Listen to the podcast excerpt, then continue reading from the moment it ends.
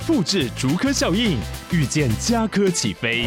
嘉义花园造镇新案 AI 世界城隆重登场，马上把握与嘉科最近的距离。嘉义科学园区无人机产业聚落，华泰名品城打造高铁 Outlet，故宫南院长庚医院县府生活圈 AI 世界城二到三房抢先预约零五三七一七五五五。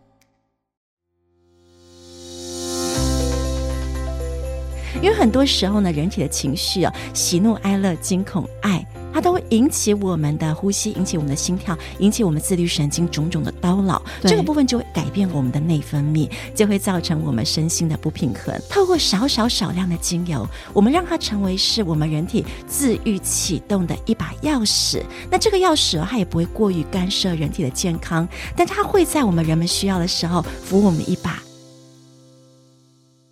欢迎大家来到女子健心室，我是这个节目的主持人佩。不知道大家对于芳疗有没有兴趣呢？最近啊，我们频道就分享了蛮多关于身心灵或者是身心对应以及情绪跟我们身体之间的关系的影响。关于这芳疗的这主题呢，我一直以来都蛮想要去聊的。刚好最近收到了这个幸福文化出版社的邀请，出了这个芳疗师陪你听情绪说。那我们很开心，就是可以邀请到 Vivian 老师来跟我们分享这个有关芳疗，还有香气以及我们的情绪。它可以对我们的身心灵有什么样子的疗愈作用，以及就是跟大家聊聊这个 Vivian 走上这个芳疗师之路的一些心路历程。好，那我们就马上来欢迎今天的来宾 Vivian 老师，Hello。嗨，主持人好，各位听众朋友，大家好。我原本呢，在上课的时候都告诉大家，我说大家好，我是 Vivian。然后呢，我在教学业界今年满三十几年，一讲出来之后，大家都会觉得说，哇，就是一个资深的老师，真的是老诶，老师站在我们的面前。但是我会说，其实我在三十一年的教学的一个期间里面哦，其实也不见得是走芳疗啦，嗯、我会比较偏向于大自然疗愈，所以呢，我的范畴呢会比较呃着重在大自然的身心养护啊，包括香气烹饪，然后园艺治疗、艺术治疗啊、音乐治疗啊、按摩治疗，所以芳疗只是我在众多的玩耍之中的一项。这是一个大自然绿手指的概念吗？就是这个感觉。其实我们人也是在大自然当中啊，但是因为就是在丛林都市里面，可能大家都忘记了。那主要为什么会走这样子的一条路呢？应该这么讲，我是二零零二年从英国回到台湾，对、嗯。然后呢，早期在英国的时候呢，当然就是主修我的化妆品调制，哦、所以我是啊、呃，大学里面是修化妆品制造的。对。然后呢，在英国总是要活下去啊，所以就要想办法找到一个工作。但我在台湾的期间还没有到英国之前，嗯、我自己就领有美国的催眠师的认证，嗯、然后发现我自己拿那样认证在英国呢，可以让我呢，呃，可以稍微温饱一下，所以我就在英国的医院里面从事催眠师的工作，那陪伴呢我的一些病患群啊、顾客群啊，调节他们的身心健康啊，处理他们的失眠状况。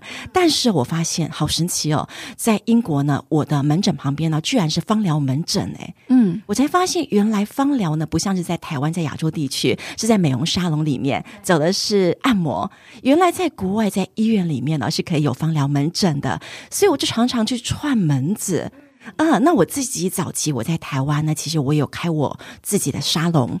我是十八岁就开了我第一间美容沙龙，十九岁开第二间，二十岁开第三间，二十二岁开第四间，太厉害了！所以我是早期开美容沙龙起家的。嗯，那美容沙龙在台湾呢，我早期我用的就是精油，就对我来讲，精油哦就是可以让人开心，可以让人身心愉悦，甚至可以确保皮肤们的美丽。那殊不知，就当我到英国之后，发现哎，来看芳疗门诊的居然都是呃。想要处理他的情绪，想要处理他的日常的身心，想要去探看呢人生未来的规划，所以呢，我就在催眠门诊执业的过程当中呢，又掺和到芳疗的一环里面，所以让我回到台湾的时候呢，就开始呃衔接到政府的长照二点零，所以早期我回到台湾呢，开始就是用呃我的催眠言语，然后跟芳疗的一些香气哦，运用在长辈啊或是一些长照单位里面，然后呢，用香气哦陪伴他们哦度过日日月月。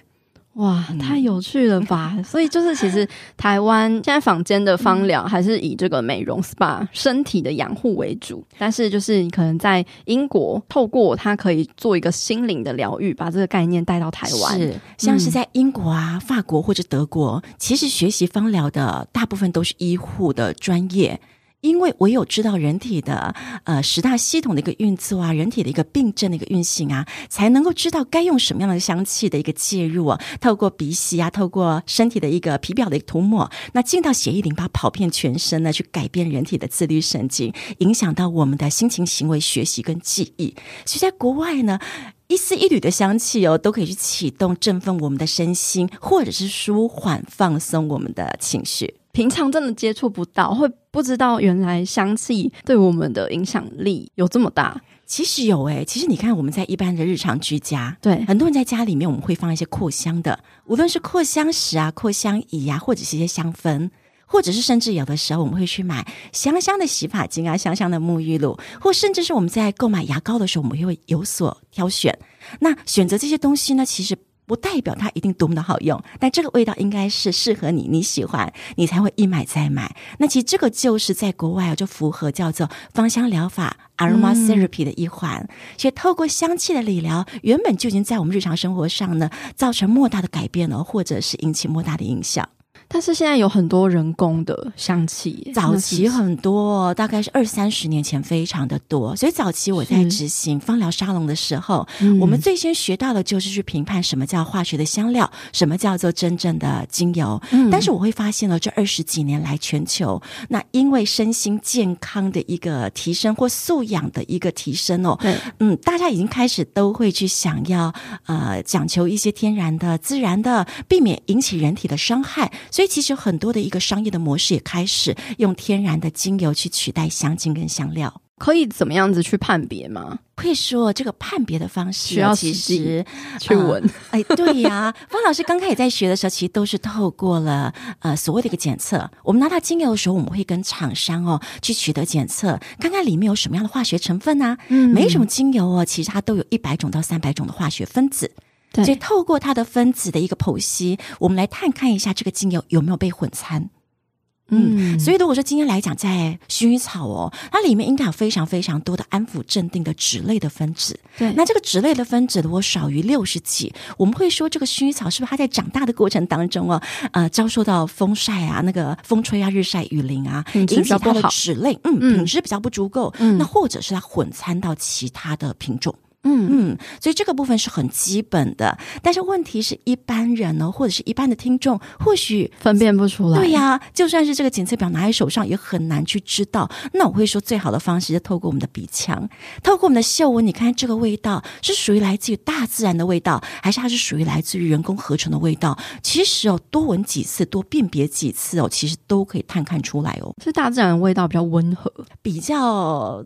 自然。比较自然，我突然想到比较温和，想看大自然也有薄荷的馨香，薄荷的馨香感觉哦比较有一点，对，还是有一点呛凉的感觉，是是，嗯，所以可能是不是还是要实际的。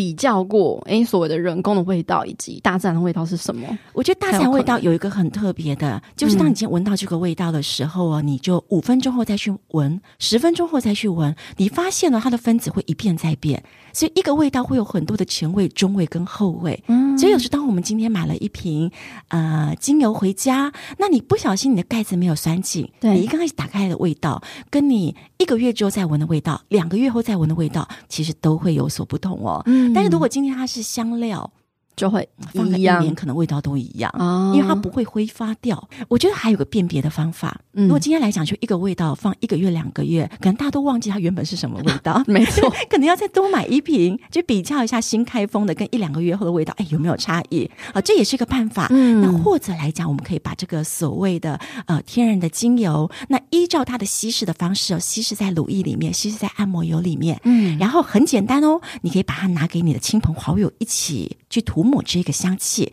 那如果说今天来五个人涂抹一个味道，那五个人有五种味道，就代表它是天然的精油。嗯，那如果五个人抹起来之后还是一个，嗯，那它应该是香精香料。嗯嗯嗯嗯，因为精油刚刚讲到，它会透过我们的鼻腔啊，或透过我们的皮肤渗透到血液淋巴，渗透进去的味道，渗透进去的分子就没有在皮表了，所以就会造成了同样的一款精油的商品啊，涂抹在不同人的身上，嗯、那依照每个人的体温，依照每个人的体味，就会产生不同的气味跟氛围。我们在挑选精油或是香气的部分，嗯、它会有对应专属于不同人，然后适合的味道吗？当然会有哦。嗯、我们先看看呢，如果今天是生理的需要啊，你想要闻一个味道呢，让你有精神，那我觉得很简单的就是你就闻。闻了之后呢，你去评估一下，你可以用五分量表嘛，评估一下你闻了之后呢，这个味道让你有几分的精神的一个激进，然后呢，多闻几种，多尝试几种，你会找到哪一个味道比较适合你。如果今天我们是需要的就是好好的睡觉，一样的方式啊，你就是抹抹看啊，闻闻看啊，然后晚上好好的睡，早上评估一下昨天晚上睡得好吗？嗯、哦，那或者来讲，我们今天我们要的是情绪，我今天想要的是快乐哦。那一样，我给我自己设定一个快乐的五分量表。我那时候，我看看我自己多么的开心，多么的快乐。对所以我会觉得，精油使用在人体身上，那每一个人呢，就应该好好的观察、觉察一下自己。那透过自己的一个使用，我去评估这个香气有这个味道适不适合你。每个人有一个适合命定的，真的不一样。所以最痛苦的就是，我有一些就是夫妻档来上课的学生们，很痛苦哎，就先生要的跟太太要的不一样。对，然后在测试的期间，两个人喜欢的味道也不一样，所以在测试期间，两个人只好分房睡。为什么？因为先生涂抹在身上的味道，它也会散播在空气当中，嗯、也会影响到太太啊。嗯，对。那我就说，其实不用这么辛苦，我们两位今天晚上就使用同一个味道来测试。然后早上的时候去评估看看，嗯，对，那隔天我们就再用第二个味道来做测试，然后早上再评估，测试好之后你会知道自己适合什么味道吗？其实还是可能可以有两个人共用可以的味道。最好的方式是这个样子。嗯、所以刚才讲的这个一个概念呢，你看我们涂抹在我们身上的味道，它会扩散在空间，影响到他人。所以有的时候在芳疗的世界里面，我自己研究的其实倒不是精油的功效多么的好，我自己研究的是精油进到人体之后会不会造成人体的影响跟伤害。嗯，所以我自己研究的是精油相关毒性学。毒性学这么特别，对是就是有一款精油，它不管再好，对一个人可能是蜜糖，对另外一个人可能是毒药吗？是的，是这个意思。就像刚刚讲到的薰衣草，嗯、大家会觉得薰衣草感觉起来百无禁忌哦。是啊，嗯，薰衣草的禁忌可多了，什么 需要大师解惑？就像现在人哦，精神压力大，很多家里的长辈其实都高血压，嗯，但是我们有时候在临床上就发现有很多的长辈哦吃了高血压的药都没有效。嗯嗯，那这个没有效，他就会讲说，哎，就奇怪，早期我吃的时候都有效，为什么最近吃的都没效？抗药性。哎，我就问他说，你最近有用了什么？他说，因为我就是睡不好，所以我的媳妇哦，他就买了薰衣草扩香在我的房间里面。我说：“那你要不要先把薰草扩香先挪出房间？结果挪出房间之后，发现呢他的一个血压的一个药剂呢，其实就可以维持他正常的运作，然后呢就可以维系他血压的健康。所以其实本来是想要帮助他的东西，反而……”没有帮助了。是啊，想想看，我们的人呢，嗯、透过了药剂，我们的血压已经稳定下来。对，那这个身心呢，血压稳定下来的一个状况，有没有可能在吸收到薰衣草之后，人体又更加的呃，更加的低沉？是，那人体有一个健康的恒定机制，它会平衡。对，当它今天又平衡又拉上来之后，就会造成它感觉起来克制起来、控制起来的血压又在飙升。对耶，对吧？嗯，嗯，然后又加上说，有的时候我有一些个案族群，那呃，或许来讲，它是。孕妇的族群，嗯，其实薰衣草在禁忌里面呢，怀孕初期也不能够使用，嗯，因为薰衣草它有轻微通经的功效，是，所以有的时候，如果你今天精神压力大，妹子要来不来的时候，我会让我的个案呢滴一点一滴或两滴薰衣草滴在家里面的乳液里面，透过乳液啊去把它稀释过之后呢，涂抹在肚子上、小腹上，嗯，这个时候抹一抹，皮肤吸收了薰衣草的分子之后啊，会让你精神压力瞬间放松，那该来的经期就会瞬间的呃释放出来。但话说回来，这种轻微通经的功效，如果今天胚胎刚着床，对啊，然后你抹了薰衣草，有没有可能就会造成胚胎的不安稳？是我们先不要说到可怕的流产啦，啊，但是我就觉得，如果今天有可能会造成胚胎不安稳的几率，我觉得大家就要预防了。哇，真的是蛮有趣的，不同的香味就很像是食物吧，是就是有一些食物可能诶大家都说好，可是就是可能不适合一些人。去使用。对，而且又加上这几年，其实大家在芳疗的领域里面，其实已经扩散在日常。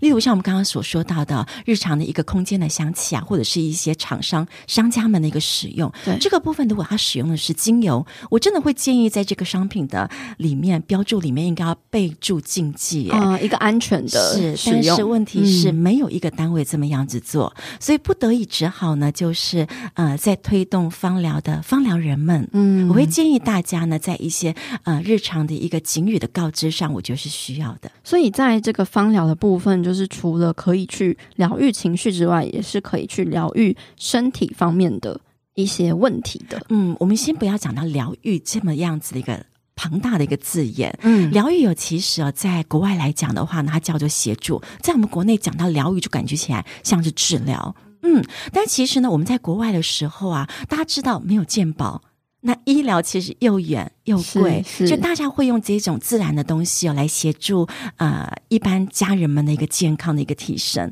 那在我们国内来讲，其实我们健保非常的方便，嗯、我还是会建议大家哦，呃有需要还是要去看医生，透过医生或是医疗仪器的诊断哦。那如果今天是医疗也没有办法处理的，或者就是医生会跟你讲说你是自律神经失调，嗯，内分泌失调，嗯，这个部分呢，在芳疗领域里面，我们还是回归到情绪的层面，因为很多时候呢，人体的情绪啊，喜怒哀。乐、惊恐、爱。它都会引起我们的呼吸，引起我们的心跳，引起我们自律神经种种的叨扰。这个部分就会改变我们的内分泌，就会造成我们身心的不平衡。所以，我们现在就是回溯到在外国的一个方式，透过少少少量的精油，我们让它成为是我们人体自愈启动的一把钥匙。那这个钥匙它也不会过于干涉人体的健康，但它会在我们人们需要的时候扶我们一把，在我们需要的时候呢，安抚我们，拥抱我们，让我们可以镇定下来。如果对这方面有兴趣的话，可以去看书吗？就学习这方面的知识，然后就可以自我帮助。可以的，市面上其实现在会大家会发现，芳疗丛书很多很多。对，但是我会建议大家看芳疗丛书哦，呃，应该是要看看每一种呃植物的成分，看看每一种植物的一个状况，甚至就是呢去学习植物种种在于呃它成长过程当中的一个鼓舞或者是经历吧。但是呢，很多的书上，芳疗书上，其实现在很多的都是一些配方。如果是配方，我倒不建议有听众朋友太过于琢磨哦，因为配方不见得适合每一个人。配方是什么意思？所谓配方，就现在有很多那种，你书打开，他会告诉你说，哎，经痛要这个精油加上那个精油加上那个精油，哦、或者是失眠要这个加这个加这个，一个指南书。指南书，那个就是我们一般在讲的配方，那也是大家在采购书籍的时候，很多的读者最喜欢的。但是我会说，那一种配方的书，我真的呃。我写不太出来，所以你看，在我的书籍里面，虽然我也有下配方，但是我的配方真的很安全。嗯，因为有很多时候呢，我必须要考虑到今天读者或者是听众，大家听到配方之后，大家或许会去实践。但是如果我给的配方里面的精油是不适合某一些特殊大众的，例如像是啊、呃、老人。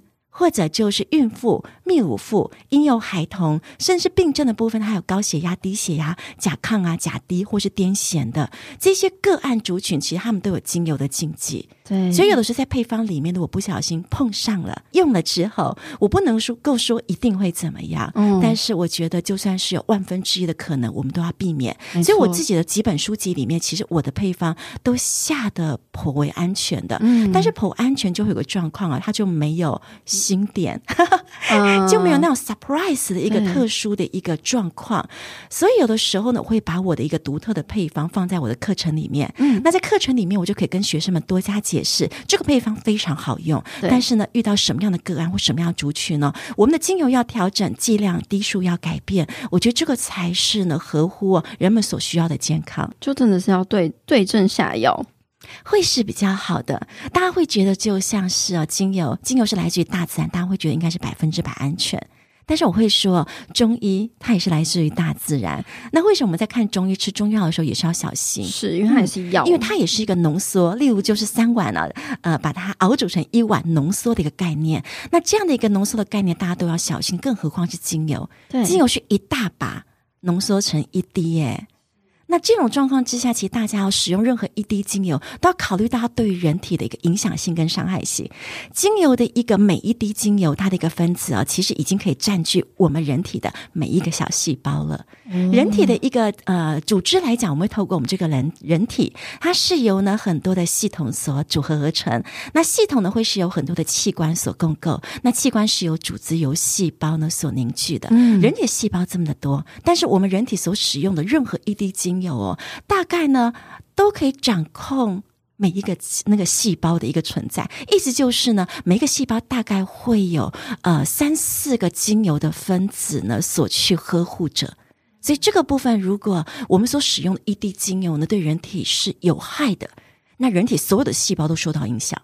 哇，真的不容小觑！我们完全。大开眼界，还是要小心。对，还是要小心。所以，像我在一些比较特殊的族群啊，我去做长辈的失智照护，嗯，或者是我去做一些比较特殊的，像是脑癌啊，或是安宁照护之类的。他们本身来讲的话，他们身体很虚弱，用药已经非常的大了。那这个部分，我就告诉他们在使用各种精油的时候，真的就是要小心、小心再小心。或者来讲，我们可以回缩到精油的一个原生的植材。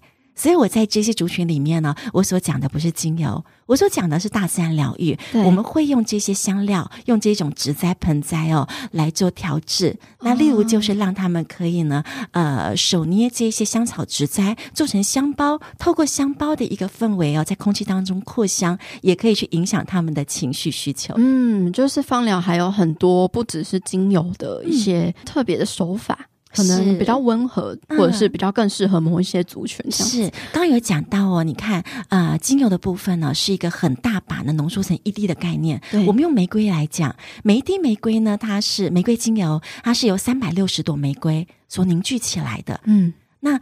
今天来讲，三百六十朵玫瑰真的很多哎，真的。去想想看，如果你今天到沙龙里面，你要求美容师帮你用一滴玫瑰精油来按摩脸，你不就有三百六十朵玫瑰趴在你脸上，是很可怕的一件事情吗？对，所以我会觉得其实呢，一滴玫瑰精油很严重，是不是半滴就够了？嗯。那如果今天来讲，你用了玫瑰精油呢，少再少，你还是会引起那种过敏的反应的话，那我会回到就是你可以用玫瑰纯露啊，在制作玫瑰精油的时候，其实它也会有一个副产物叫做纯露，嗯、那纯露。里面来讲，它会蕴含了比精油还要多的脂类。刚才讲到脂类是安抚镇定的成分，嗯，所以呢，玫瑰纯露会比玫瑰精油来的安全，嗯。那么今天来讲，用玫瑰纯露，你还是会有一些人体的影响内分泌的干扰的话，那我会觉得就改成玫瑰花茶嘛。对，那朵玫瑰花茶还是不是很适合来饮用。我可以拿玫瑰花茶来涂抹、来浸泡、来喷洒。对，所以我可以让它稀释再稀释。所以芳疗里面会有一个说法，就是少就是多。嗯，少的分子其实它不会干涉到人体的健康，反倒会造成莫大的协助。对，不是多就是好，因为多你要看人体能不能接受。嗯，有的现在人呢压力大，其实我们的免疫反应都会因为我们的自我保护呢特别的提升，所以少少的一些灰尘、粉尘、花粉哦，就很容易会造成我们人体的免疫的过敏反应嘛。嗯，我觉得很有趣，因为其实我在对于这个香气的知识上面比较没有那么多涉略，然后反而是看那个十年前的一个 很有名的大陆剧，就是《后宫甄嬛传》，然后它里面就是 零零香豆，对对对，它里面就是会用一些香料啊，然后可能就是做一些对，对对，让它不孕，或者是就是什么色诱皇上之类的。然后里面就有一个安陵容，她就是特别会使用这个香料，然后她就用那个什么依兰来去就是色诱皇上，然后就很有趣的就是看 Vivian 老师的书，然后就一翻一翻到依兰，哦，的确它真的是有这个催情的功效，对，催情的功效，嗯、然后就觉得哇，太有趣了吧，真的就是真的，就是可以运用这个大自然的力量去做到一些嗯效果。原来看这个看剧也可以学习这个芳疗的知识，所以你看芳疗哦，从我们早期的时候其实都有，而且无论东方西方啦，其实我们都会谈到一些香气，对对。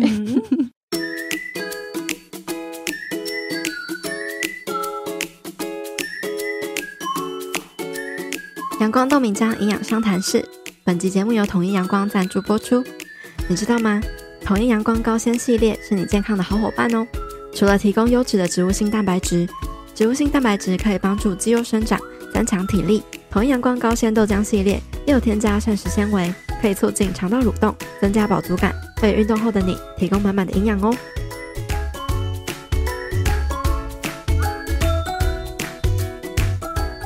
Vivian 老师的这本书里面。还蛮大的一部分的琢磨是关于这个情绪，是对应到我们的脉轮，学习植物还有芳疗的知识去对应。那可以跟大家分享一下，说怎么样子运用这本书的内容吗？是，其实这本书啊，它是我这一年多来的临床的集结。大家也知道，在疫情期间，其实大家身心压力都很大，嗯，所以我们会发现有很多人哦，因为疫情，那会影响到人体的情绪，那人体的情绪呢，就会影响到人体的生理，那影响到生理之后呢，又会在呢压低我们的身心种种的一些负面的提升。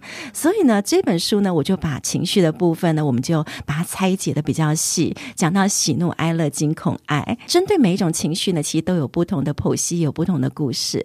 所以呢，很多时候呢，会告诉大家哦，无论是什么样的情绪，我觉得这些情绪都在我们日常身心，也没有哪个情绪呢是人们不需要或者需要去排除的。嗯。我会觉得就是要去看见自己所拥有的情绪，才可以从情绪的过程当中哦，去找到真正的自己，然后呢，才可以去探究哦，去呃走出属于自己的人生。在情绪的部分，还有对应到。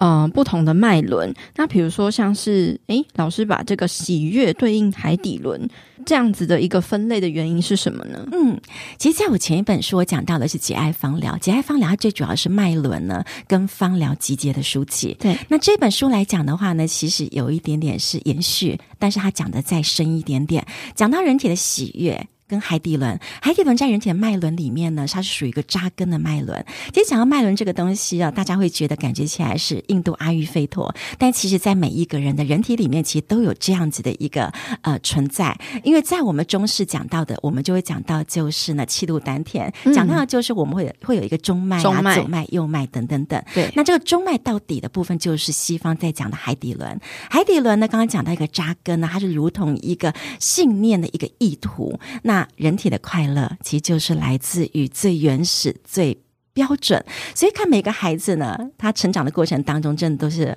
欢欢喜喜、嘻嘻哈哈的，对，那甚至我们就会觉得说，哎，一个孩子怎么能够开心成这样子？真的。但是呢，回过头来想想看，随着经年累月，我们人遇到各种人事物，很多时候我们会忘记，我们也有如同孩子般的欢乐。嗯、所以喜这个部分呢，我们呃会回溯到一个扎根的一个意念。那如果大家问我说喜要从哪里来，我会说先找到自己的根，找到自己想要的，找到自己需要的，找到自己呢呃最真实的存在，有安。安全感的话，就会比较容易能够感到喜悦。是，嗯，那其实，在后面后部分也是有一些不同的对应，比如说像。愤怒对应到我们的性轮，我们在芳疗里面刚刚有讲到哦，透过吸嗅会调整情绪。但是芳疗呢，我们也有一个说法，人体有很多的一个病症呢，其实都是来自于情绪累积。嗯、那累积到不同的一个器官呢，其实呢就代表了它有情绪不堪负荷的时候。刚刚讲到愤怒，愤怒呢对应在我们的性轮，性轮呢就是在子宫跟卵巢。嗯、所以很多时候，如果有些子宫卵巢的一些症状，包括经痛哦、哦经前症候群，或者就是更年期，那或或者就是一些子宫相关的一些肿瘤啊，其实这个时候都要去思考一下，你有没有什么样的愤怒？嗯，那这个愤怒来讲的话，不见得是呃男女相关，其实很多时候会是来自于自己的原生家庭，嗯、因为子宫呢，它是一个孕育新生的所在，所以这个部分就会再回溯到自己的母亲，延续到，因为其实我们上一集新出的一个节目就是在讲身心对应，那这样的话可以用芳疗去辅助吗？其实可以的哦。芳疗的部分来讲，讲到我们的一个性轮的部分呢，都会是一些有爱的精油。所以在我们的性轮这个区块，其实，在我们的情绪啦，每个情绪的区块呢，我在书里面都有下五支精油。嗯，那就可以用那五支精油来协助，呃，在于那一个器官啊，或者是在于那个脉轮啊，在于那个情绪的一个提升。对，嗯，但是不是就是起到一个帮助的作用？这本质上可能还是要去。看这个议题是什么，然后去化解。原则上是，嗯、其实讲到情绪，大家还是要回溯到去找到自己的情绪。像我们刚刚讲到一个经痛的部分，嗯，那我们已经有谈到，就是有可能是来自于母亲啊、原生家庭啊，来自于自己的愤怒啊。这个部分既然提出来，经痛的人们呢，可以自己去思考一下，哪一个区块比较偏向于自己的一个症结点。那呃，在思考的过程当中呢，可以搭配精油。然后呢，或许是透过吸嗅啊，透过涂抹，来看看说人体呢，在所谓的一个性轮啊，爱的酝酿这个区块有没有更加的提升？那经痛的部分呢，有没有因此而改善？嗯，但是我会这么讲哦，性轮的一个连接点呢，它会是由上到下，就是呢上面的一个症状要往下去探究，所以呢性轮的部分往下是海底轮，所以如果今天海底轮信念的部分没有扎根，性轮的这个地方呢、也很容易会动摇。所以呢，讲到经痛，我还会再询问一下有没有手脚冰冷。如果有手脚冰冷，其实这个经痛这个区块呢，也不见得只是所谓的原生家庭，也有可能是海底轮扎根不够，经痛循环不好导致的。因为海底轮不稳定，所以导致手脚冰冷吗？应该说海底轮的部分呢，它的一个力量还没有办法集中，还没办法集中。其实人体哦，你会有很多东西哦，到底是情绪影响生理，还是身体？生理影响情绪很难讲哦，鸡生蛋，蛋生鸡是，但是我们只能够讲说两边都着重看看，对啊，所以这个部分来讲的话，在原生家庭啊，情绪这个部分，愤怒这个部分，可以去思考一下。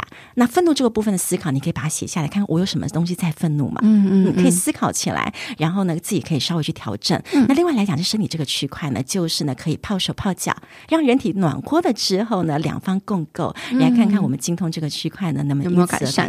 嗯，嗯，Vivian 老师在书里面除了我们常常见的喜怒哀乐之外，还有蛮特别的是加入了惊跟恐吗？嗯，惊跟害怕还有爱。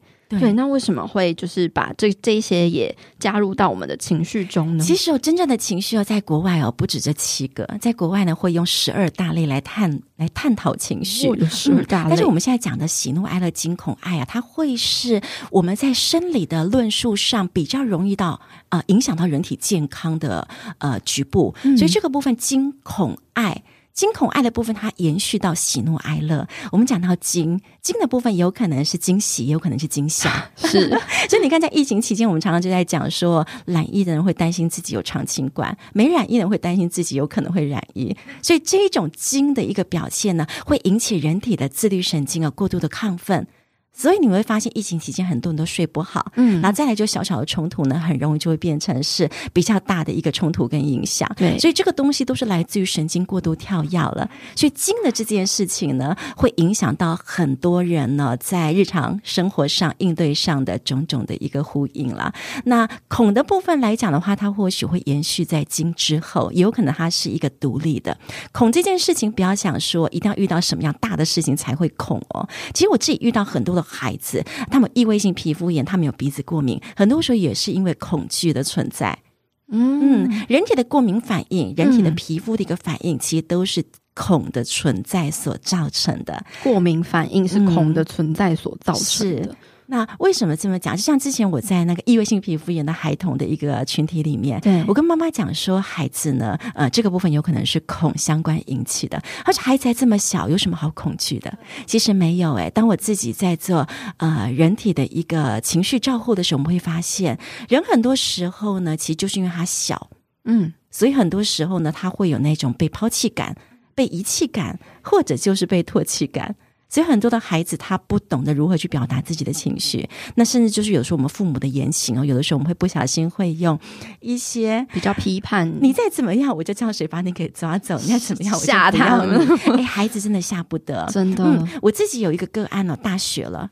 然后呢，他永远都会有那一种惊恐、惊吓的感受。对，那他不懂为什么他自己会这样子，所以他来找我聊天。那透过聊天的过程当中，我用一些催眠的导引哦，嗯、协助他，然后就回溯到他小的时候，妈妈常常告诉他说：“你再怎么样，我就怎么样。”嗯，对。但是呢，其实用他现在呢大学生的一个心智去看哦，他会知道妈妈是开玩笑，妈妈是为了当时希望他多吃一口饭啊，或者希望他好好的睡觉。但在小的时候，我们不懂，我们就会很认真的把他全部收纳到脑海里面。小孩比较没有判断的能力，嗯、对呀、啊，这种害怕不会经年累月不见哦，它会隐藏在我们的细胞，隐藏在我们的记忆里面，变身体的记忆是，然后就会莫名其妙形成我们成长过程当中的关卡。是，嗯，所以当他自己回溯到这样的一个历程之后呢，他自己啊不药而愈，迎刃而解。嗯，嗯把这个情绪看见了，说出来了，嗯，然后就疗愈了。是，而且看看我们的皮肤，皮肤它也是个呼吸的一个所在。我们的呼吸不是只有靠鼻孔啊。那个我们的鼻腔啊，或者我们的一个心肺啊，其实很多时候呼吸，很多时候是照可以靠我们的一个皮肤。嗯，所以在皮肤呼吸的过程当中，如果他真的呃连呼吸都有困难的时候，你想想看，为什么压力莫大，恐惧莫大，嗯，才会造成他呃塞住了，造成他有某一些的一个影响。关于恐惧的这个情绪，我相信是很多人都共有的，然后也很不知道要怎么去面对。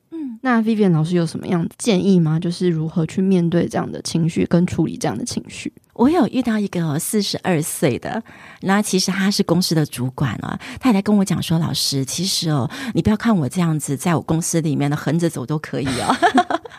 他其实哦，我很怕呃被批评，我很怕呢被排挤，所以他在公司里面他非常努力的工作，然后非常努力的去营造大家喜欢他，对对对对对的一个形象，对对对对对对。那我就请他写下来。”好，他很担心人家排挤他。嗯、我说，请你写下来，你觉得谁排挤你了？哎，写不下来，没有，没有人排挤，没有人，他真的写不下来。我说，那有人批评过你吗？写不下来，因为他这几年真的非常非常努力，去把自己呢雕塑，已经超过一百分的一个状况了。对，所以也造成他自己有自律神经失调，所以睡不好啊，或者一些情绪相关的问题。嗯、那这个部分他写不下来，我就说，那你怎么了？他也讲不出来，所以我就回溯到很基本的，像我在带那个国小的孩子，我会把情绪牌卡拿出来。嗯，情绪牌卡那里面会有生气哦，会有愤怒，会有恐惧哦，会有各种的情绪写在牌卡上。我说你现在把你现在有的情绪指出来，然后他就指出了很多，嗯、但是那一些其实都是蛮负面的。他就指出了呃害怕，然后指出了恐惧。然后指出了愤怒，指出了非常非常多都是负面的情绪。对，那于是我就开始跟他讲说：“哇，你现在拿出了八张情绪，请给我前三张。你这三张情绪在你现在的人体里面造成比较大的影响？”然后就给我拿出来了，呃，一张就是呢害怕，然后再来就是呢一张是愤怒，然后呢一张呢是卑微，就这三张。那我就请他三张里面再挑出一张，他先挑出了一张害怕，于是就排了害怕、卑微跟愤怒。嗯，那我就请他呢拿出白纸，我说害怕，你在害怕什么？对，他说老师我不知道。我说就是不知道，所以请你写下来。我说我给你一点时间，那你在害怕什么？请你写下来。那在书写的过程当中呢，我希望你不用特别的想，你把连接到害怕的呃这个字眼的各种所有关键字，是是是，你就把它呢无意识的写在纸上，真的，一写不可收拾，真的就是一直写，一直写，一直写。已经把他所有感觉生命的历程全部都写下来了，但是你会发现他害怕什么？害怕小的时候，小的时候他们家就是姐妹兄弟姐妹比较多，对，然后他又是家里面的老幺，他就觉得赶不上哥哥姐姐们的呃成绩，赶不上哥哥姐姐们的成就，就很认真、很努力的让自己可以迎头赶上，可以取得父母的一个喜欢。嗯、那这样的一个过程当中呢，让他自己进到自己的家庭之后，也有这样的一个表现。所以在家里面呢，其实他也是很认真的在当为人母跟呃为人妻的角色，嗯，但是呢，长期下来来讲，真的还是不身心不堪负荷了，太紧了。但是这个回溯回来，你会发现呢，他真的回溯到源头，就是呢，他觉得呃想要得到妈妈的喜欢。对，我说，那你要不要现在打一通电话给妈妈？嗯，你问妈妈爱你吗？他是真的当着我的面打通电话给他的妈妈，四十二岁的打给六十八岁的妈妈，问妈妈说：“妈妈，你爱我吗？”妈妈说：“哎呀。”他马上眼泪马上掉下来。他妈妈说：“怎么了？你怎么突然问我这件事情？”对，但是我觉得人就是这样子，我们找到了我们的症结点，找到了我们缘由，想要问你就去问啊，对吧？问了之后，妈妈说：“爱呀，对呀，爱呀。”然后他就：“妈妈，我也爱你，没事了。”我挂了电话。嗯，对。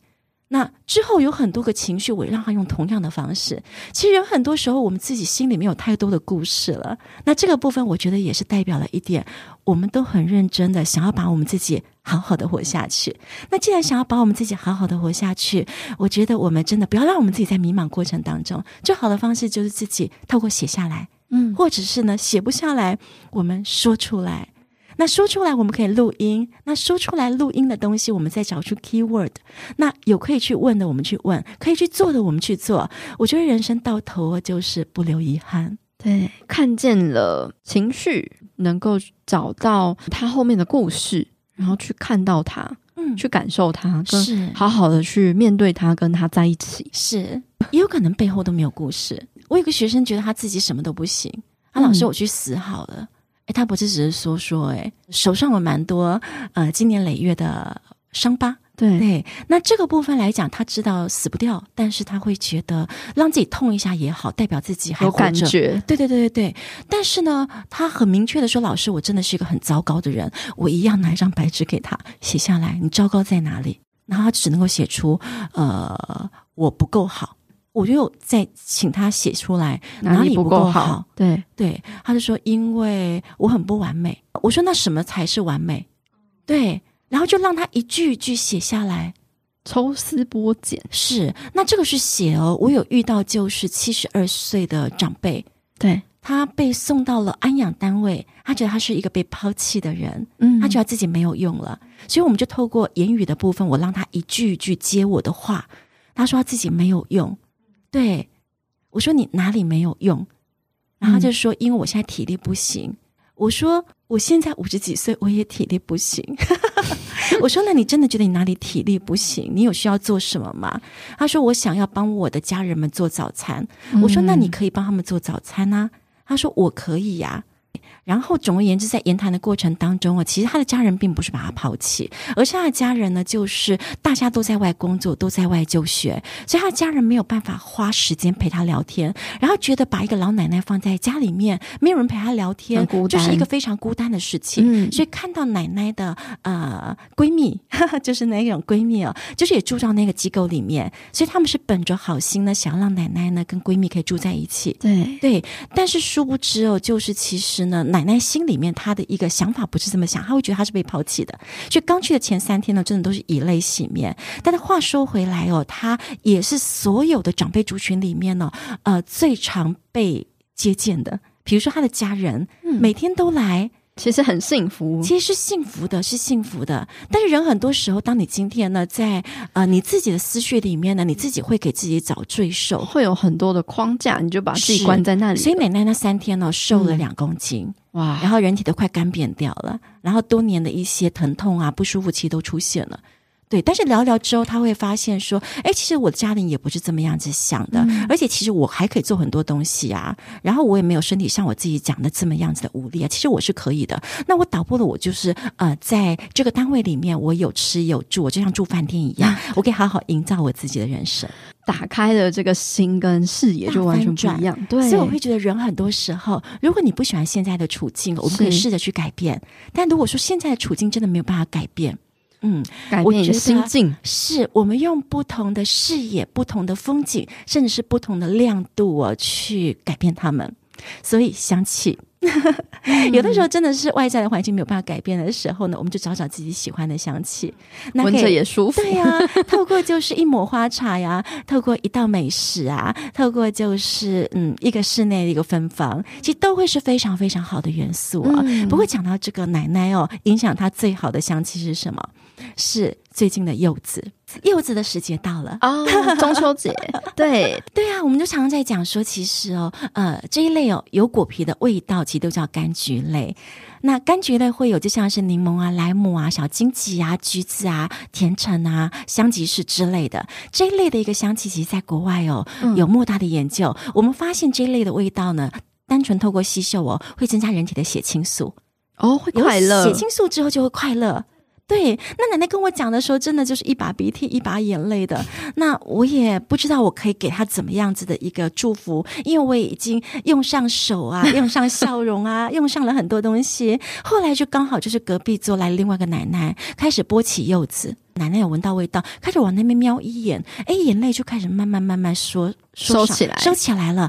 然后开始你就发现他在讲的时候，感觉起来情绪没有这么的激动了。嗯，于是我就跑到隔壁桌呢，去跟奶奶呢要奶奶的呃柚子皮。嗯嗯嗯，我就把它拿来之后呢，我就在那边搓着柚子皮上面的精油。对，那奶奶也觉得我很奇怪。我跟奶奶讲说，哎，这上面都是精油哦，精油可以收集起来之后啊，呃，可以把它呃放在那个洗洗碗巾里面呢，可以用来做室内扩香哦，可以做各种的一个香气的一个使用哦。嗯，对对对，奶奶呢就开始有了兴趣。那开始谈起呢种种的一个事件过往的时候，也开始越发顺利起来。嗯，也专注力也改变了。是的，Vivian 老师有没有呃一些推荐我们可以比较通用，然后常见的一些精油可以让我们使用的，或是一些植物的香气可以比较符合现代大众？我会说，现在大众用最多的精油应该就是薄荷的商品。薄荷，嗯，嗯，你看很多人哦，当他们今天疲惫的时候，他们就会想象，呃，闻闻薄荷，抹抹薄荷，甚至现在市面上有很多啊，绿茶精啊，有没有？嗯，沙龙擦丝啊，其实很多都是凉凉的、啊，百插油啊。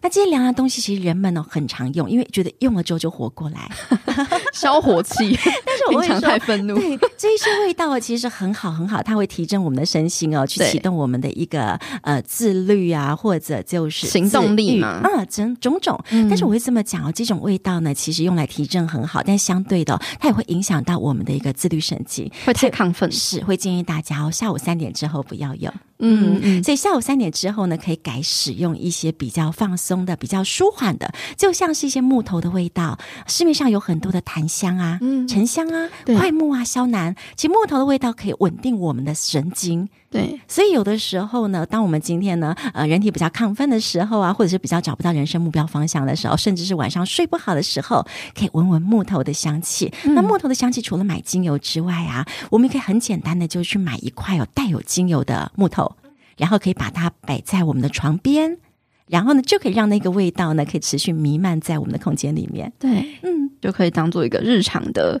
使用。是。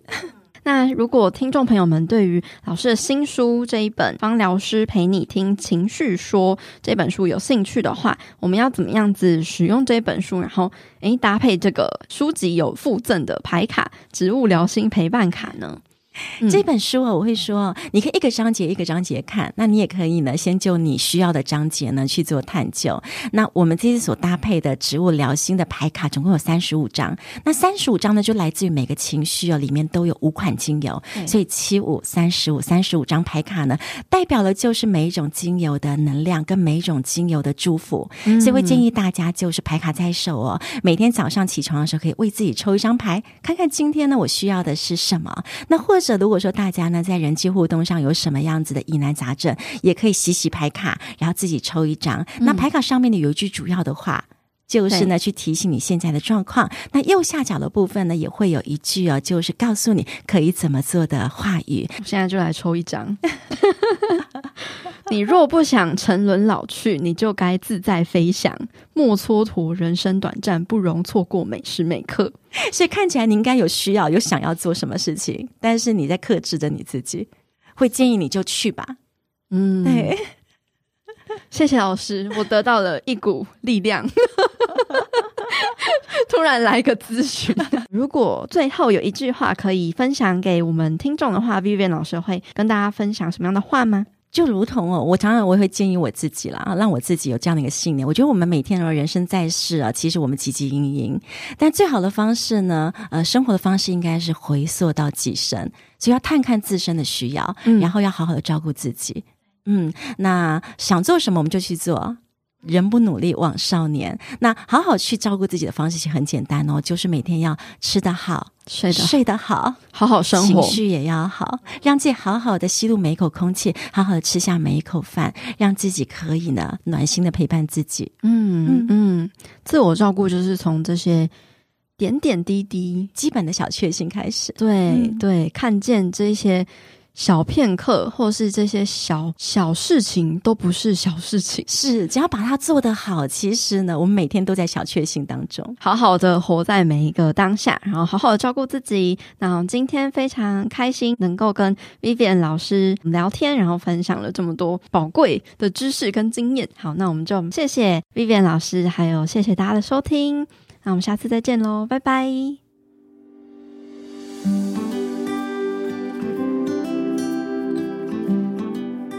最后是这集的简单总结分享：大自然的香氛香气可以作为我们日常中疗愈身心的小帮手。当然，在台湾健保发达的状况下，还是会建议大家身体有不舒服，还是要去找医生做检查。而现代人有很多自律神经失调的问题，这部分其实是来自于我们身体中累积的情绪，或是内心的恐惧和压力。而芳疗就可以作为辅助的工具来使用。Vivian 老师将我们的情绪简单分成了喜、怒、哀、乐、惊、恐、爱。七大种类的情绪，而不同情绪也会对应到不同的脉轮。在我们面对自己的情绪的时候，Vivian 老师建议我们可以先去认出自己当下的需求，并且拿出一张纸去写下来。写出回答的时候，再进一步去反问这个回答，不断一层一层的往下理清自己。这部分我们在第一百二十五集的时候也有谈到身心对应的关系，还有处理的方式。有兴趣也可以再点来收听，了解更多哦。另外，有很多人认为精油是天然的，好像怎么使用都可以。但其实透过今天的分享，我们可以知道。使用精油也有很多需要特别注意的地方，像是精油属于精华浓缩的产品，使用的时候可能需要稀释再稀释会更好。还有不同种类的香气都会有适合跟不适合的对象，以及使用的时机跟时间点。另外，在阅读芳疗类的书籍时，有很多的配方指南，并不一定适合每一个人，这是在使用芳疗类型产品的时候需要特别小心注意的。好啦，那节目的最后，依然要来感谢用行动支持赞助这个频道的听众留言。这位听众叫做 Mina，他在二零二二年的三月二十三号赞助了这个频道。他说，每次收听都得到很多很棒的观念跟知识，请继续制作更多更棒的节目。非常感谢 Mina 的行动支持，还有鼓励的留言。在节目的制作上，真的有很多我自己的坚持，还有想要保持初衷初心的那一部分。有时候也是会因为内容上的疑虑而推掉很多的商业合作的机会，或者是最后没有上架的内容。那这些部分其实都是台面上很难看到的，台面下的挣扎还有纠结。所以真的很感谢每一位喜欢我们用心制作的内容的大家。那我自己呢，也因为制作这些内容而有很多的反思、收获还有成长。也很谢谢有你们一直以来的陪伴。好啦，那今天的节目分享就差不多到这边告一个段落喽。如果你喜欢我们这一集节目的分享，或是你听完有什么样的心得或收获，欢迎你截图这一集的节目画面，分享到自己的脸书或是 IG 的现实动态上，标记 tag 女子健心室的账号 Girl Power Room，或者是我的账号 Pepe Fit Life，和我们分享你有什么样的想法。那如果你喜欢我们分享的内容，想要支持这个频道的话，欢迎你在 Apple Podcast 上面帮我们留下五星评分，并且记得留言给我们鼓励。又或者是你可以用行动小额赞助这个频道，让我们有更多的资源跟动力继续创作下去。另外，也欢迎你加入我发起的读书会——建心聊书会，里面有我精心挑选和录制的好书，由我来为大家分享书中的重点精华，一年内带你读完一百本的好书内容。欢迎你点击节目资讯栏中的报名链接，加入我们一起成长吧。最后，希望你永远都要记得，你往前踏出的每一小步都是累积，都是进步，所以为自己走过的路喝彩吧。女子健心室，我们下次见喽，拜拜。